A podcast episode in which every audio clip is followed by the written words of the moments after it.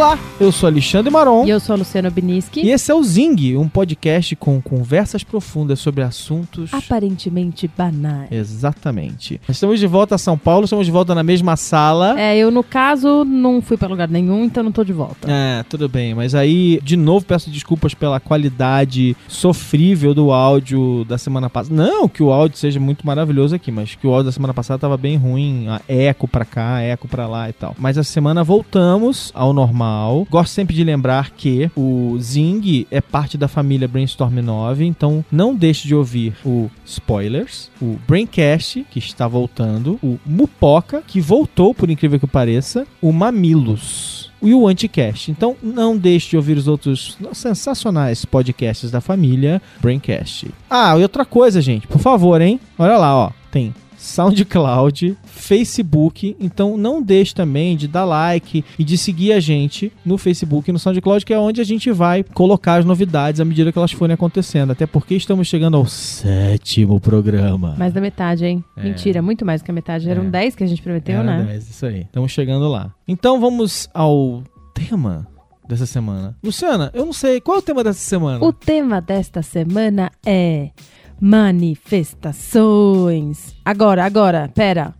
A gente vai falar sobre política? A gente vai discutir quem tá certo e quem tá errado? Claro que não. A gente vai falar sobre o impacto que a cultura pop tem em tudo isso. Pois é, alguns anos, lá para 2013, na época do, das manifestações, eu até escrevi um artigo no site da Galileu falando sobre esse assunto e eu queria revisitar essa discussão. O programa chega na segunda-feira, então já faz uma semana mais ou menos que aconteceram as manifestações de domingo, embora a gente esteja gravando no meio da semana. E a de sexta também. Sexta, de domingo, aquela coisa toda acontecendo. E eu queria colocar em debate aqui, e eu acho que isso vai além da política, isso está se manifestando em tudo, mas eu quero colocar um pouco na ótica da política, que é a ideia de que a gente agora só quer experimentar o mundo por demanda. Eu acho que isso é uma das coisas que me chama a atenção na maneira como esse debate político está se desenrolando no Brasil, dada as múltiplas plataformas você vai olhar quando você vai conversar com as pessoas na rua, cada uma tá ali por um motivo completamente diferente, elas não necessariamente é, concordam. E você vê uma coisa assim, uma, uma, multiplicidade, uma coisa muito heterogênea mesmo, né? Na, na maneira como as pessoas estão se manifestando. Mas eu acho que você falou meio difícil, viu? Tem que te pedir pra você explicar um pouco melhor o que é que você quis dizer com isso tudo. Minha tese é a seguinte: eu acho que no mundo em que a gente, ao longo das últimas, vai, duas décadas, foi treinado para fazer só o que a gente quer, do jeito que a gente quer e na hora que a gente quer, então eu posso baixar meu livro, posso baixar minha música, posso baixar meus filmes. As minhas experiências são cada vez mais pessoais e menos coletivas. Então, assim, eu vou menos ao cinema. Foi isso que você quis dizer com sob demanda? Sob demanda. Ah, entendi. Tá. Nesse mundo, como tudo que eu vou consumir culturalmente, de todos os tipos, é por demanda, eu começo também a querer levar essa experiência para todas as instâncias da minha vida. E aí eu acho que isso vai acontecendo com religião, mas vai acontecendo com política, e acho que as pessoas não conseguem mais abraçar uma plataforma, uma ideia toda fechadinha. Elas falam assim: não, olha, tem 10 itens, né? Eu concordo com dois. Eu só quero aqueles dois. Os outros eu não concordo, não. Antigamente não. Antigamente você juntava todo mundo ali fazia, sei lá, um manifesto, o pessoal caía na porrada e meio que assinava aquele manifesto, mesmo que não concordasse com tudo, mas era uma coisa mais homogênea, as pessoas chegavam a um acordo sobre aquilo. Hoje em dia não, hoje em dia é uma coisa quase que assim, não, não, não, eu, eu só quero isso, isso e isso. É como se o mundo tivesse se tornado um grande buffet. Eu não concordo. Não brinca, Luciana! Ah, mas como isso foi acontecer? Quem poderia acreditar que chegaria este momento? Eu realmente não concordo. Eu não acho que as pessoas aderem às manifestações dessa forma que você está dizendo, como se fosse um grande buffet. Eu acho que o fato de a gente poder escolher de fato o que a gente consome, onde a gente consome, de que forma a gente consome, faz com que a gente entenda dos assuntos de forma mais rasa. Eu acho que, na verdade, o fato das pessoas irem para manifestações sem ter certeza de quantos itens eles acreditam ali é porque a gente não tem mais muito interesse de entender profundamente o que está acontecendo antes de levantar uma bandeira. E E eu acho isso muito mais perigoso do que parece. E não só porque a gente tá falando de manifestação política, mas para tudo, na verdade. A gente já tem tateado isso em alguns outros assuntos, mas eu acho que na verdade a gente tem uma crise muito mais profunda na nossa sociedade, que é uma crise da educação. E eu acho que o que a gente tá acontecendo hoje, e a gente começa a ver isso até na política, até na política não, né? Porque as pessoas nunca entenderam de política profundamente, mas eu acho que hoje é muito mais claro que as pessoas nem para serem cidadãos, que deveriam ser uma coisa que você sente dentro de você e uma coisa que você não tem muito que pensar no que você concorda ou discorda, para mim é muito mais a falta de educação e a falta de se aprofundar nos assuntos que torna toda e qualquer discussão rasa e que é favorecido por esse sistema onde você só entende do que você quer e no fim das contas você não entende de nada. Você fica numa bolha. Você só se cerca daquilo que você gosta. Exato. Você só se cerca de pessoas que concordam com você. Você dá unfollow nas pessoas que te mostram outros pontos de vista e aí você vai ficando cada vez mais dono da sua verdade, que nem é uma verdade de verdade, porque você nem entende o suficiente da tua própria verdade para ela ser verdade. Que é um paradoxo, eu acho, entendeu? É. Eu acho muito louco que as pessoas não parem para pensar e para discutir as coisas em profundidade a ponto de chegar no cerne das questões. Então, a minha tese, continuando e tentando conversar com o que você falou agora, o que eu sinto também é assim: eu acho que as pessoas sempre foram desse jeito, e assim, de novo, é quase que uma repetição de argumentos sobre internet, né? A gente sempre gosta de dizer o seguinte: as pessoas sempre foram assim, o que a internet fez foi intensificar e mostrar o que estava escondido lá. Então eu acho que esse é um, embora seja quase que um clichê, não quer dizer que não seja, não tem uma ligação com a verdade. As pessoas, na minha opinião, sempre foram superficiais em geral, com vários assuntos. Só que a gente tem canais de distribuição de opiniões pessoais agora que a gente não tinha antigamente e que colocam essas opiniões superficiais, não embasadas, colocam muito à vista esse não saber conversar. A gente nunca pôde conversar tanto quanto agora, nunca foi tão fácil discutir assuntos complexos e, no entanto, parece que a gente está naquele momento em que a gente ainda não aprendeu o que fazer com essa fartura de discussão ideológica. Fartura é quando farta tudo, né? Farta tudo, tá bom. Eu sinto muito isso acontecendo. O que eu acho também, a segunda coisa que eu acho nessa brincadeira toda sobre distribuição de opiniões e tal, não sei o que, né? Você poder distribuir as coisas de maneira diferente. O que eu acho é que a política, e vamos falar de política especificamente, e também de religião se a gente quiser abrir um pouco o leque, mas eu acho que no caso da política, que é o assunto do momento, dadas as manifestações de 2013 e as que estão rolando esse ano, a política ela era feita de um jeito diferente, né? Você se associava a um grupo político, um partido, seja lá o que fosse, aí você tinha lá as reuniões do grupo lá no seu bairro, na sua cidade, e essas discussões aconteciam e dali você chegava a plataformas comuns na discussão do dia a dia, tomava decisões em grupo. Só essas pessoas praticavam política de uma forma mais, não vou dizer profissional, mas de uma forma mais atuante. É, uma forma mais atuante. Elas praticavam política de um jeito mais estruturado. É isso, acho que eu queria dizer. Estruturado. O que eu acho de novo que está acontecendo no meio de, desse turbilhão de canais de distribuição e tal, redes sociais, né, digamos assim. Vou fazer uma analogia aqui grosseira também. Se a classe C foi trazida para discussão na última década, esses canais de distribuição de opinião também fizeram uma outra coisa, que é colocar um monte de gente que era a classe C da política, despolitizada, digamos assim, ela entrou na discussão e meio despreparada, meio sem ter esses processos de discussão e de estruturados na cabeça das pessoas pessoas. E aí elas vêm, e de novo, elas têm tanto direito quanto qualquer outra de se manifestar. Que me parece que a gente não tem estabelecido nos grupos que não são politizados de forma estruturada é esse processo. Não, ah, deveria ser assim. E beleza, nem sei se tem que ter. O processo ele era uma, ele é uma resposta a um problema. Você começou defendendo a sua tese falando assim: ah, não, as pessoas sempre foram superficiais,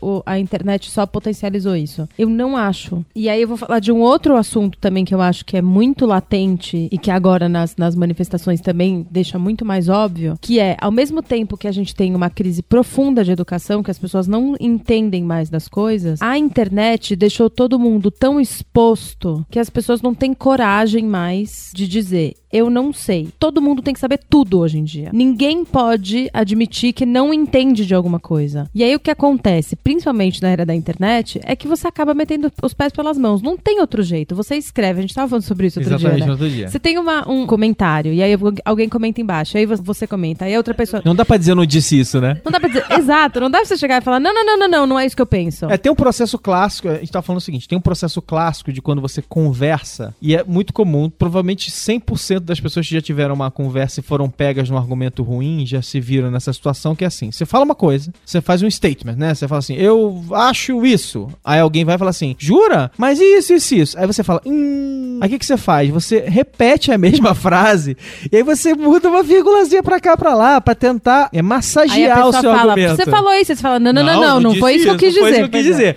Super clássico. Só que no mundo, isso já vem acontecendo há algum tempo, desde a da época dos blogs, dos comentários dos blogs e tal, não sei o quê, que é aquela coisa, cara, você escreveu, tá em cima. Não, Não tem, tem jeito, jeito. é só te olhar. Aí a gente entra num outro nível agora, que é o seguinte, você mandar o copy-paste na frase do cara, colocar em tela e falar assim, olha aqui o que você falou, caramba. E o debate mudou, né? Então, o que eu acho assim, eu acho que a gente tem uma crise profunda de educação e aí as pessoas não conseguem admitir que elas não entendem de alguma coisa. Eu acho que, em grande parte, um dos problemas da crise política que a gente está vivendo é que as pessoas estão infelizes, estão infelizes. Elas têm o direito de protestar? Todo o direito do mundo de protestar. Mas protestar por o quê? Porque não adianta você dizer que você tá infeliz e achar que você. Entendeu? E assim, postar no Facebook. Não, eu vou sair pra protestar porque o dólar tá muito alto, meu amigo. Então Não volta pra adiantar casa. muito, né? É, então vai. é melhor você voltar pra sua Volta casa. pra casa. Então, o que para mim, o maior problema é esse. Eu não acho que, a- que as manifestações não sejam legítimas. Eu acho só que as pessoas têm que assumir, têm que não ter vergonha de assumir a sua ignorância e ir buscar de fato o que, que é que você pode fazer para melhorar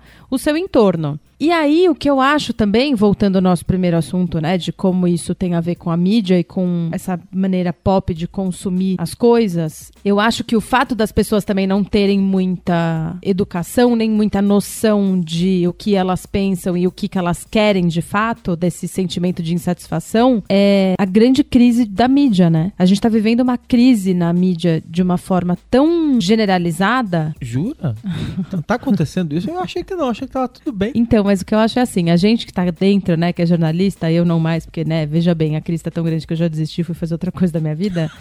É, antes eu tinha essa noção da crise de uma forma interna, então era isso, a gente sabia que de seis em seis meses demitiam 30% das redações, chegou num tal ponto que a gente não sabia mais se era melhor ser mandado embora ou ficar na redação, que se você É. ficar, você ia ter que fazer Passaralho passaralho e e o ficaralho, ficaralho. é. Pois é, você não sabia se, se era melhor ser mandado embora ou ficar e fazer o trabalho de três pessoas pelo mesmo salário. E antes eu tinha muito mais uma visão comercial da crise do jornalismo. Agora, principalmente agora, eu percebo que é isso. As pessoas não têm mais direcionamento e elas não têm mais direcionamento da mídia também nesse sentido, porque a mídia tá toda vendida. Quem não tá vendido apoiou algum candidato abertamente e, portanto, se aquele meio de comunicação não apoia o seu candidato, você simplesmente para de seguir e para de dar valor a qualquer opinião que eles tenham a dar. Então, o que acontece? Você não entende do assunto, não tá disposto a ouvir quem entende do assunto, porque ele não tá exatamente falando o que você gostaria de ouvir ou não tá no lugar onde, onde você consome informação. Então as pessoas vão cada vez mais criando uma verdade absoluta, entre aspas, que nem é verdade. Você vê portais que nem são portais, sites completamente absurdos, compartilhando notícias escabrosas, completamente mentirosas, e que as pessoas começam a compartilhar sem nem, ter- sem nem se preocupar. Assim, a gente chegou num tal. no- é isso que eu tô querendo dizer. A gente chegou numa tal crise do jornalismo que se você abrir. Que, tipo, tem, sei lá, tem gente na minha timeline que, que dá share no sensacionalista como se fosse um portal de notícia. Acha que é verdade, né? Sim, tem uma pessoa que outro dia deu um share numa notícia falando. Explica, amigo, é piada, piada. P-I-A-D-A. E aí o que acontece? É isso que eu tô te falando. A pessoa ela se sente tão exposta de ter sido chamada de ignorante nas mídias sociais que ela quer tentar argumentar aquilo de alguma forma. Ela quer tentar de alguma forma falar, não, mas, mas isso poderia ser verdade. Não, então, poderia ser verdade, mas não é. Existe Mas uma é. uma diferença bastante grande. Eu acho uma coisa engraçada também, né? Eu acho que outra coisa da internet, dada essa obsessão por caçar cliques, a gente entrou num estágio engraçado em que as pessoas realmente entram na internet e falam assim: não, não, não aconteceu, não, não é possível. Não, não, não é. E elas acontecem. Eu acho muito bizarro. Então, de vez em quando, você vê uns negócios absurdos e fala assim: não é verdade. E é. Aí você fala: não é possível. Tipo, o líder da Câmara fazer culto evangélico dentro é. da, da, Tem de tudo. da Câmara. Tem de tudo. Não dá pra acreditar. Tipo, dentro do Congresso Nacional, uma pessoa faz um culto evangélico. Isso, né? É bem clássico. A gente também entrou num, num mundo em que a gente compartilha tanta coisa maluca, tanta coisa maluca, que a gente já não, já não sabe mais direito o limite da realidade. A realidade, ela deu uma esticada, assim. A nossa suspensão de descrença tá meio, tá meio louca. E para completar, eu fico pensando, quando eu vejo isso tudo acontecendo, né? Quer dizer, uma coisa que acontece muito é você ver o seguinte: uma pessoa pega uma notícia qualquer, não precisa ser política, maluca, e compartilha. A história dos gatinhos que ficavam dentro do vidrinho, a história, não sei o que, essas histórias clássicas antigas da internet. Não Os é, primeiros memes. não, é, pois é, não por acaso, a gente tem até site é, que fica tentando, que é um caçadores de mitos que ficam tentando mostrar, olha, essa história é falsa, amigo, não, não é, não é isso, não, não, não é verdade tal. Então, dos fenômenos engraçados tem um, que é ver uma história incrível,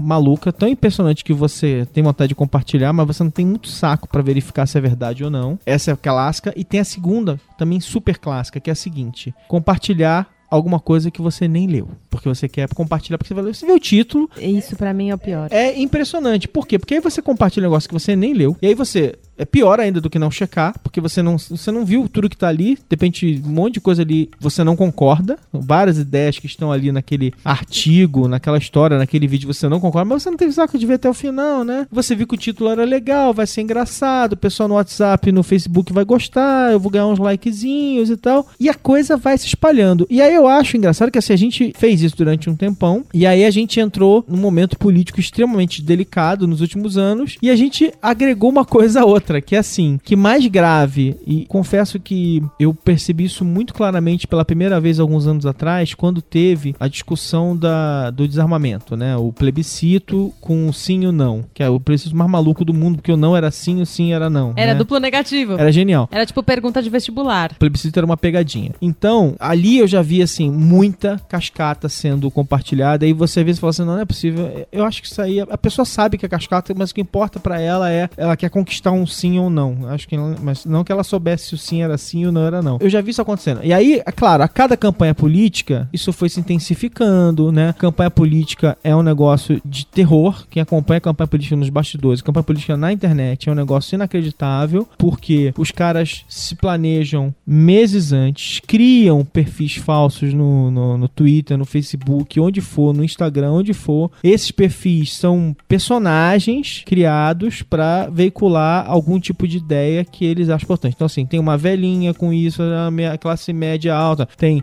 o senhorzinho, tá, eles criam arquétipos, compartilham aquilo para que aquilo se conecte com certos grupos específicos e eles ficam plantando notícia. Então, a gente realmente vive num, num mundo completamente agora é, bagunçado, intensificado por essas ferramentas lindas, incríveis, é, que modificam a- a- o mundo. E tudo isso, num momento delicado político, se potencializa e a gente tá vendo uma loucura, uma bagunça impressionante, assim. A timeline de, de Facebook virou um negócio de dar medo, né? Tem algumas coisas que eu achei muito legal. Primeiro foi uma notícia que publicaram segunda-feira. Foi o dia que mais, que mais desfizeram amizade no Facebook no Brasil. a gente bateu o recorde de desfazer amizade na segunda-feira após passeata. Gente, eu achei muita loucura. Mas é uma radicalização muito impressionante, né? Então, mas o que eu acho é isso, assim, é, eu tô tão ávida quanto os nossos ouvintes, acredito eu, pra saber o que, que é que vai acontecer, porque vai ter que acontecer alguma coisa. Se a gente não confia mais nos meios de comunicação que existem e que conquistaram o seu posto durante décadas e décadas de jornalismo bem feito, o que, que vai acontecer? Em quem, quem que a gente vai ler? Quem que a gente vai acreditar? Eu gosto de um mundo, eu, eu não gosto de várias coisas, mas uma das coisas que eu gosto é a seguinte, é, eu gosto de um mundo mais às claras, em que você sabe mais ou menos o alinhamento político de quem tá falando contigo. Então você sabe que o seu jornal é, é de direita, esquerda, centro, liberal, conservador. Eu gosto de saber isso. Antes de começar a dizer em quem que o jornal ia votar, a gente já não sabia disso? Não sei. Eu, sabia, a gente, de novo, a gente é jornalista, a gente vive nesse mundo, eu acho que é mais. As coisas são mais claras, assim. Eu, eu acho que uma das coisas que era clássica no Brasil é que os meios de comunicação, em geral, não declaravam alinhamento. Então existia uma ilusão de neutralidade, né? Coisa que, não, coisa que nos Estados Unidos não acontece. Nos Estados Unidos tem o, a, a tradição de o jornal tal apoiar o candidato tal. Na Europa acontece também. Você Mas os declara Estados Unidos seu... não tem uma mídia que a gente deveria se espelhar. Não tem jornais que são isentos ou que prezam por serem isentos Não, não vale, que não tem nem jornal mais, né? Tá tudo quebrado agora. ou que querem ser isentos. Eu não, assim, ao contrário, acho que a, a sociedade americana é uma das sociedades que está mais manipuladas pela mídia. Eles são extremamente manipulados e assim, eles nem precisam votar todo mundo, vota super pouco. Eles manipulam ali o cenário político de uma forma tão grotesca que eu não acho que eles são parâmetro pra nada. Eu não acho que Mas, eles mas, é- mas beleza, tá, entendi. Mas quem é parâmetro então? Só a Noruega, vai. Porra, porque assim, não tem jeito, tipo, você vai olhar assim, tipo, França, Inglaterra, Estados Unidos, são democracias consistentes, livres, que sem dúvida nenhuma têm seus defeitos, mas assim, é, eu não sei, eu acho que de qualquer maneira estão algum ainda, né, mesmo nessa época, você ainda vê que eles estão alguns anos na nossa frente em relação a algumas coisas, algumas discussões, e a gente vê é, aqui a gente ainda tá, eu acho que a gente ainda tá no- no- nesse estágio de tipo, vamos falar, por exemplo, a Carta Capital já há alguns anos declarou a sua, o fato de que ela apoiava o Lula, por exemplo. Então será que tudo que vier da Carta Capital você tem que desconfiar? E isso é fato, muita gente vai descartar a carta. a carta capital. Então acho que é uma coisa interessante, porque por outro lado, quando vem dali uma crítica ao governo, você também deveria dar uma atenção ao que eles estão falando, porque eles estão criticando o Mas governo você que não vai dar apoiaram. atenção porque você já deu unfollow, porque a carta já não segue o mesmo candidato que você. É nesse ponto que eu quero chegar. Quando as pessoas descreditam os meios, que são os melhores meios pra eles se informarem, pelo simples fato deles terem apoiado o candidato X ou Y, isso gera um problema muito maior do que se eles simplesmente não tivessem apoiado nenhum candidato. De novo a gente tá na discussão do follow e unfollow, mas antes era compra e não compra. Sim, A gente entra em outros patamares da discussão, porque Mas eu não acho, sabe por quê? Porque eu acho que antes era assim, você compra ou não compra, mas existia uma coisa de relevância. Antes, os quatro jornais mais importantes do país, ou enfim, as quatro revistas mais importantes do país, eram todas relevantes. Você concordasse com aquilo ou não. Atualmente, eles declaram voto, você sabe pra qual lado eles estão, e aí você simplesmente dá unfollow, e o que acontece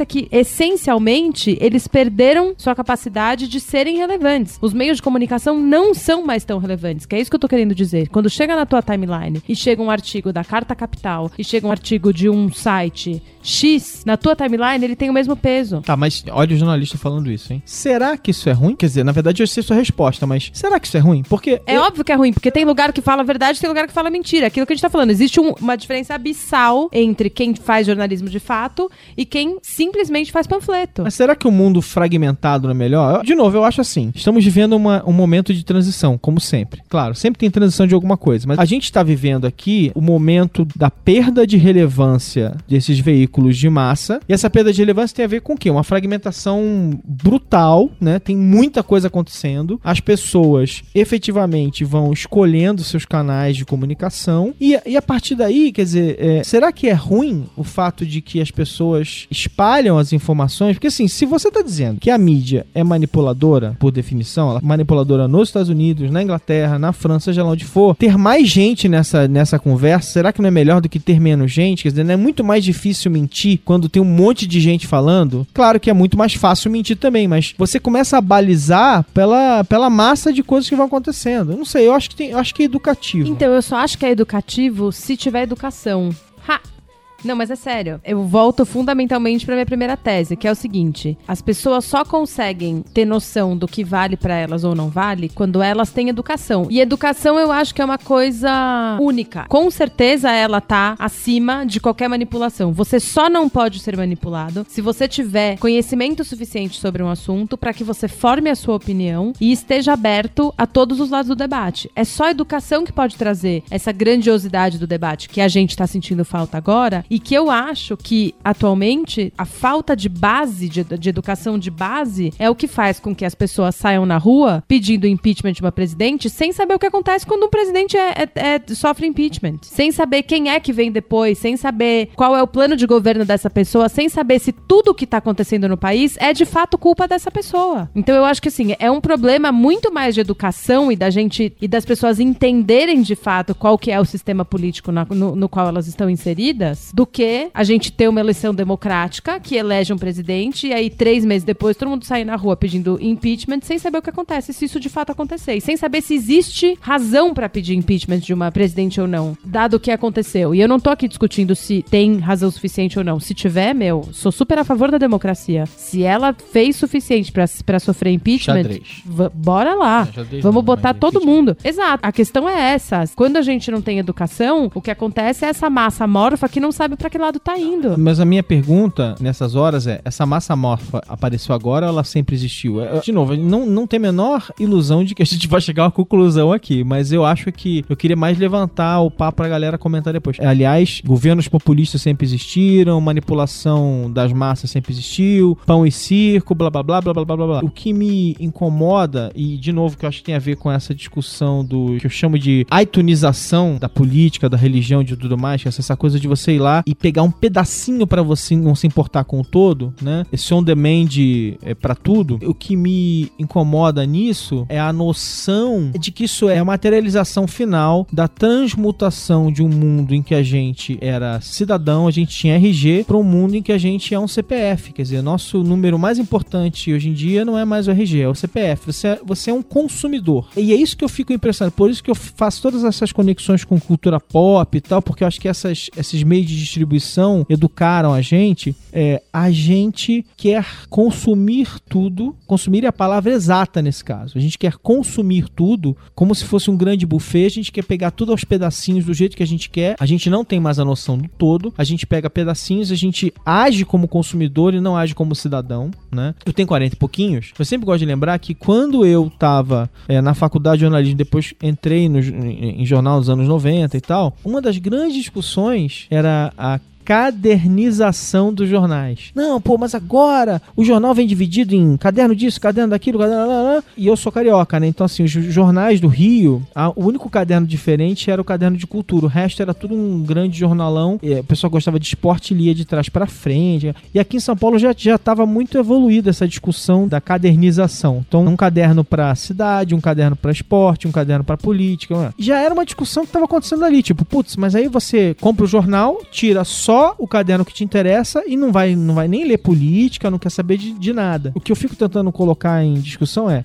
Cara, isso está acontecendo há um tempão. Ah, de novo, a gente acelerou com as ferramentas que a gente tem hoje em dia, com distribuição digital e próprio ocaso dos grandes meios de comunicação, essa fragmentação absurda. Mas eu fico pensando se é tão diferente assim. Que é, é. É uma questão qualitativa ou é uma questão de escala disso? De visibilidade, de escala, de como as coisas estão sendo, estão andando rápido pra caramba agora. E de novo, com essa transformação de cidadãos em consumidores. A gente é tratado como consumidor de tudo, até de religião, até de política. Eu concordo com você. Eu acho que isso faz parte da crise. Eu só acho que mais importante do que a gente decidir se isso acontecia antes ou se isso começou a acontecer agora é a gente prestar atenção em o que é que pode talvez consertar toda essa setorização da informação que acontece, sei lá desde quando. Porque eu acho que o problema não é a setorização. Que a setorização dificulta que as pessoas entendam dos assuntos, eu não tenho dúvida nenhuma. Meu problema é assim, ó. Se você não tiver educação de base para que você decida quais são os assuntos que te interessam mais, mais, você nem corre o risco de entrar na discussão que talvez seja mais importante para sua vida. Então, o meu problema é esse. Meu problema não é se a gente dividiu política e economia ou se eles estão juntos num caderno só. Meu problema é que se você não sabe o tamanho do quanto entender de política e economia pode mudar a sua vida, você nem nunca vai começar a ler nenhum dos dois cadernos. E tanto faz se eles estão juntos ou separados. Eu acho sintomático dos últimos anos que dois dos maiores lançamentos do mercado de mídia, lá nos Estados Unidos principalmente, tenham sido o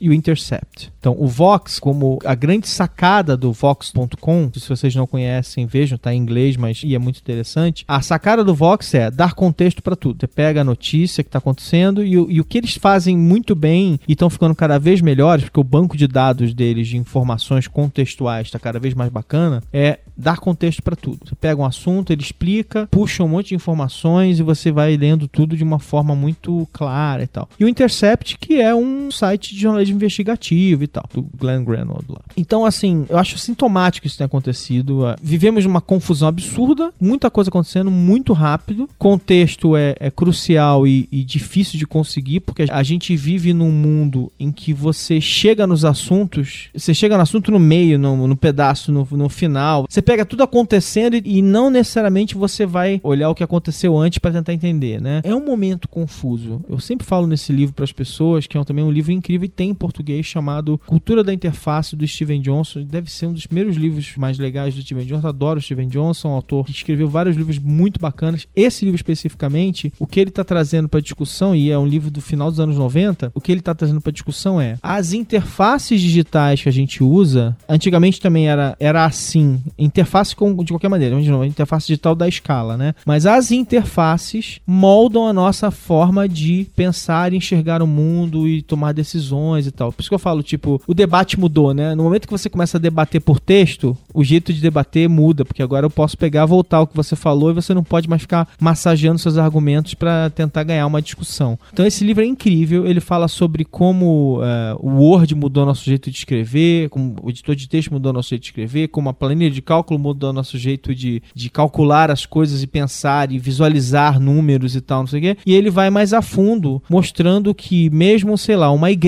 ela é uma interface sua com alguma coisa, um prédio é uma interface sua com alguma coisa, e como esses, esses componentes mudam a nossa forma de perceber o mundo. Então, recomendo, pra gente entender melhor o que está acontecendo, quer dizer, não vai, não vai responder nada, mas pelo menos pegar uma percepção mais clara da confusão enlouquecedora na qual a gente vive em dia. Eu acho mesmo, assim, às vezes eu. Tem semana que eu tô mais otimista, tem semana que eu tô mais pessimista, né? Essa é uma semana que eu acho que eu tô meio pessimista. Tá pessimista? Tô, porque é isso, eu acho que é um problema muito mais de base do que a gente tá disposto a admitir. Também porque a gente tem esse problema maior ainda. A gente aqui, nós dois, estamos dispostos a admitir, a sociedade certamente não está. E eu acho que isso é agravado mais ainda por esse momento que a gente tá vivendo em que você não pode dizer que você não sabe alguma coisa. Você tem que saber tudo, você tem que ter opinião sobre todos os assuntos. E as pessoas realmente se sentem ofendidas se você tenta mostrar para elas que elas talvez não tenham tanta opinião quanto elas acham que têm, ou elas não entendem o suficiente do assunto para ter a opinião que elas têm. Então eu acho que isso dificulta muito mais. Eu acho que naquilo que você falou assim, ah, as pessoas sempre foram superficiais. Eu acho que talvez isso seja verdade, mas eu acho que antigamente existia uma certa humildade. Não é nem humildade, talvez. Talvez seja assim. É, antigamente as pessoas não tinham, não se sentiam tão ofendidas ao admitir que elas não entendiam de um assunto. Acho que facilitava que você,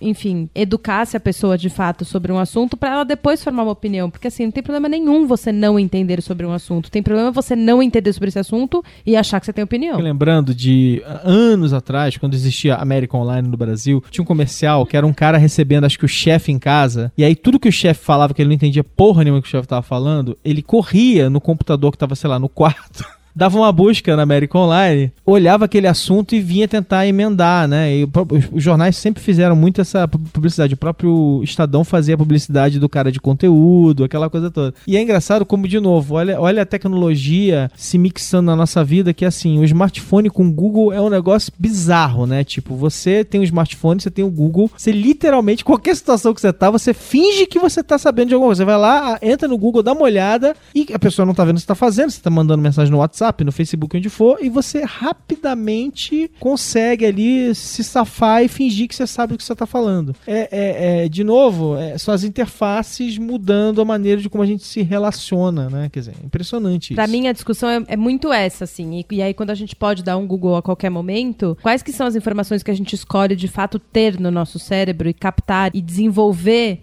a ponto de criar alguma opinião, sabe? A gente ainda faz isso? Ou a gente simplesmente pensa o que a gente quiser pensar e aí a gente encontra argumentos que se encaixem naquilo para que a gente não tenha que admitir que talvez a gente esteja sendo preconceituoso ou radical ou o que quer que seja. A minha questão é essa. É a tal história. Quando você estuda um assunto, a melhor parte de você estudar um assunto não é só que você corre o risco de, de mudar de opinião. Spoiler, na maior parte das vezes isso acontece. Oh. Mas a melhor parte não é nem isso. É que quando você se educa de fato sobre um assunto, você se torna muito mais aberto à visão do outro. A verdade é essa. Você entende que, na verdade, qualquer que seja a sua opinião, entender como chegamos até aqui é muito mais importante do que tentar provar pro amiguinho que verde é verde, vermelho é vermelho e. E azul e, azul e dourado? É branco e roxo, a gente já sabe. Essa resposta a gente já sabe.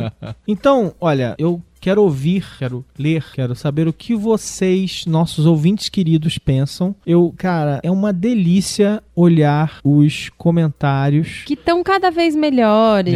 É, É, muito legal. Vocês realmente estão interagindo com a É, gente. Muito legal. E a gente tá conseguindo trazer vocês pra discussão, que é exatamente o que a gente quer, muito mais do Isso. que a gente ficar aqui falando o que a gente pensa ou deixa de pensar e tentar catequizar alguém. O que a gente quer mesmo é isso, é criar um diálogo para que as pessoas também comecem a pensar sobre esses assuntos tanto quanto a gente. Isso. E falando em comentários e diálogo, vamos para os comentários. Comentários da semana. Vamos lá.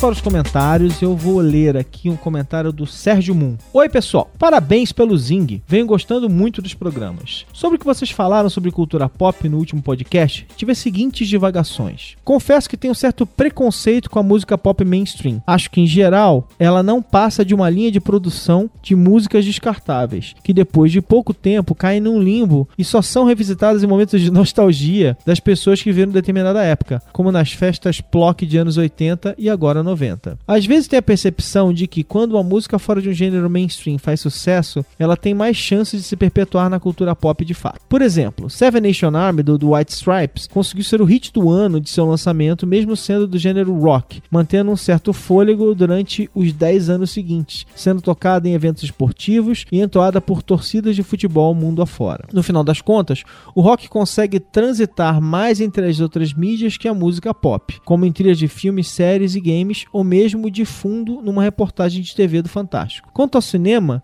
e aos poucos também em séries, percebo uma invasão estrangeira, principalmente britânica e de suas ex-colônias, na indústria audiovisual americana. O Oscar cada vez mais tem cara de BAFTA. Esse ano foram três produções britânicas concorrendo a melhor filme. Considerando que Birdman foi dirigido e roteirizado por mexicanos, foram poucos prêmios para americanos. Diretores, roteiristas e atores não americanos vêm ganhando cada vez mais espaço lá. Atores em especial já têm a percepção de que os americanos natos são minoria no cinema, pelo menos em termos de reconhecimento artístico. Para a atriz ainda resiste um pouco o conceito de namoradinha da América. A mesma invasão vale para os blockbusters. Os novos Vingadores de Star Wars tiveram como base suas filmagens a Inglaterra. Thor, Loki, Homem-Aranha, Professor Xavier, Magneto, Demolidor foram interpretados por britânicos, australianos e um alemão. Alan Moore, Neil Gaiman, Grant Morrison, Mark Millar, James Robson, Jamie Delano, Garth Ennis são todos escritores roteiristas de quadrinhos britânicos que foram direta ou indiretamente adaptados para o audiovisual. Harry Potter, Senhor dos Anéis e Doctor Who são fenômenos culturais ingleses. Game of Thrones é livremente baseado na Guerra das Rosas. Bernard Cromwell também escreveu eh, sobre livros ambientados na história medieval do seu país. Enfim, esse podcast me despertou a reflexão se realmente somos influenciados tão predominante pela cultura pop americana. Por mais que os Estados Unidos seja a maior potência mundial há, há mais de 70 anos, o mundo ainda se assemelha ainda à imagem estabelecida durante o Império Britânico. Isso no sentido de, que todo esse tempo de domínio americano não foi capaz de modificar o modus operandi do mundo determinado pela Revolução Industrial. Falou, valeu, abraço. Gostei da, do- dos. Eu eu tenho umas observações a fazer, né? No caso, Hollywood sempre foi multicultural e multiétnica, tá? A história de Hollywood, claro que tem momentos de movimento maior ou menor de artistas estrangeiros, mas Hollywood sempre teve diretores vindos da Europa, atores vindos da Europa e atuando lá, né? Sempre, sempre foi multicultural. Não dá nem pra discutir, né? Quer dizer, que os ingleses são extremamente influentes na cultura pop, com muita coisa muito legal aparecendo de tempos em tempos, e a gente pode falar de música, de cinema, de televisão, isso eu não tenho a menor dúvida, não dá pra discutir. O que eu só não acho é que seja um fenômeno recente, eu acho que é um fenômeno que a gente já tá vendo acontecer há muito tempo, que talvez seja quase que é, sempre aconteceu. Mas assim, acho que sempre vão lembrar que a cultura pop, quando a gente fala de cultura pop, não necessariamente os americanos precisam ser os, os criadores de tudo. O que eles fazem muito bem é olhar para o que está, para o caldeirão cultural, capturar alguma coisa que tenha potencial para ser vendido para tudo quanto é canto, e aí eles comercializam isso com muita habilidade. Hollywood sempre fez isso. Eu não sei nem se eu discordo de você, mas eu acho só que é um pouquinho mais amplo do que o que o Sérgio falou. O que, que você acha, Luciana? Eu discordo de uma parte que eu tenho que dizer que é até bastante parecido com o que a gente estava falando no, último podcast, que é o seguinte: pop não é tudo aquilo que você odeia, nem tudo aquilo que você ama. É tudo aquilo que é popular por definição.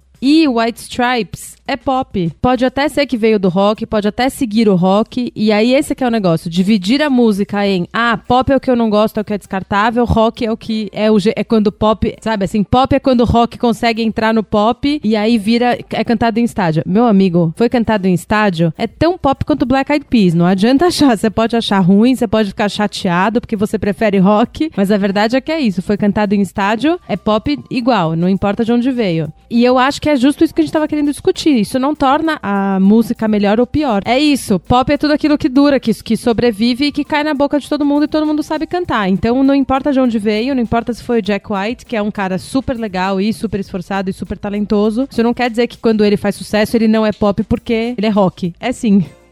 Johnny Pereira falou assim, ó. Primeiramente, parabéns pelo podcast. Eu ouço toda semana, me identifico com os temas e nem sempre concordo com a opinião de vocês. Ai, Johnny, que bom, era isso que a gente queria mesmo. Embora eu acredite que é bom ter acesso a outras percepções das coisas. Toda vez que o nome do Romero Brito é citado nessas discussões, eu tenho pena dele, pois fica a impressão de que ele é o grande vilão da arte contemporânea. Eu não tenho pena do Romero Brito. Eu também não. Não sou defensor do que ele faz, porém não podemos desmerecer o que ele construiu. Se sairmos das telas e olharmos o mercado musical, por exemplo, temos a Cássia Eller, dela eu tenho pena, porque comparar ela com o Romero Brito já me deu pena desde já. Que pode muito bem ser encaixada como o Romero da música. Opinião meio pessoal, Johnny, mas tudo bem. Ela não era compositora, mas dava vida às composições de outros artistas. Com suas particularidades, era assumidamente uma intérprete. Elis Regina também era. Romero Brito não é um intérprete. Romero Brito é um artista. Ele de fato acha que ele cria aquilo lá. Mas o legado deixado por ela não é nem de longe tão negativo quanto o que vemos com o Romero. Mas a Cássia Eller é intérprete. Isso é um papel que existe na música. Nas artes plásticas não existe papel do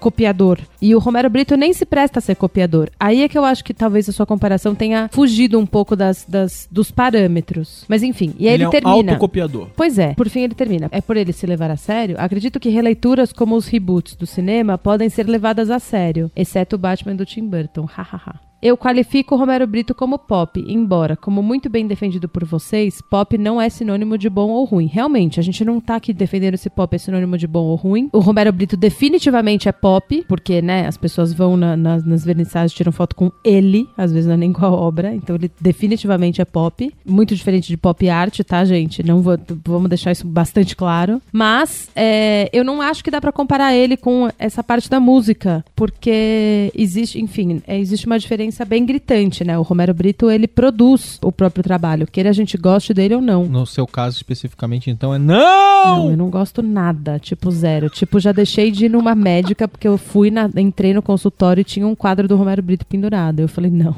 não é possível. Não, eu não mereço, não mereço ser tratada por uma pessoa que acha que é o caso de pendurar um quadro do Romero isso, Brito. Tadinha. Tadinha de mim, né, que tinha que ir pra consulta médica e ficar olhando para aquilo. Mas médico tem que saber de cuidar de você, não tem que entender de arte. Mas eu tenho o direito de escolher, né? A quem vai cuidar de mim pelas, pelas Só acho que você referências. tá escolhendo os critérios errados pra escolher sua médica. Então, se ela tivesse pendurado do lado do Romero Brito o diploma dela, talvez tivesse melhorado pro lado dela. Agora, no- sem diploma na parede, com mais um quadro do Romero... Menos um diploma, mais um quadro do Romero Brito, igual a Luciana fora.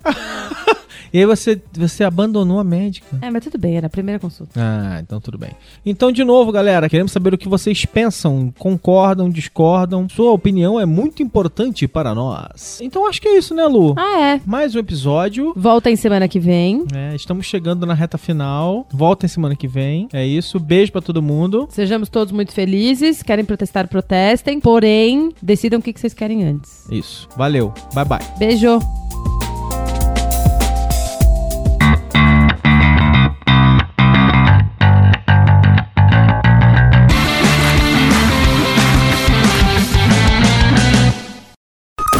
Este podcast foi editado por EditaCast.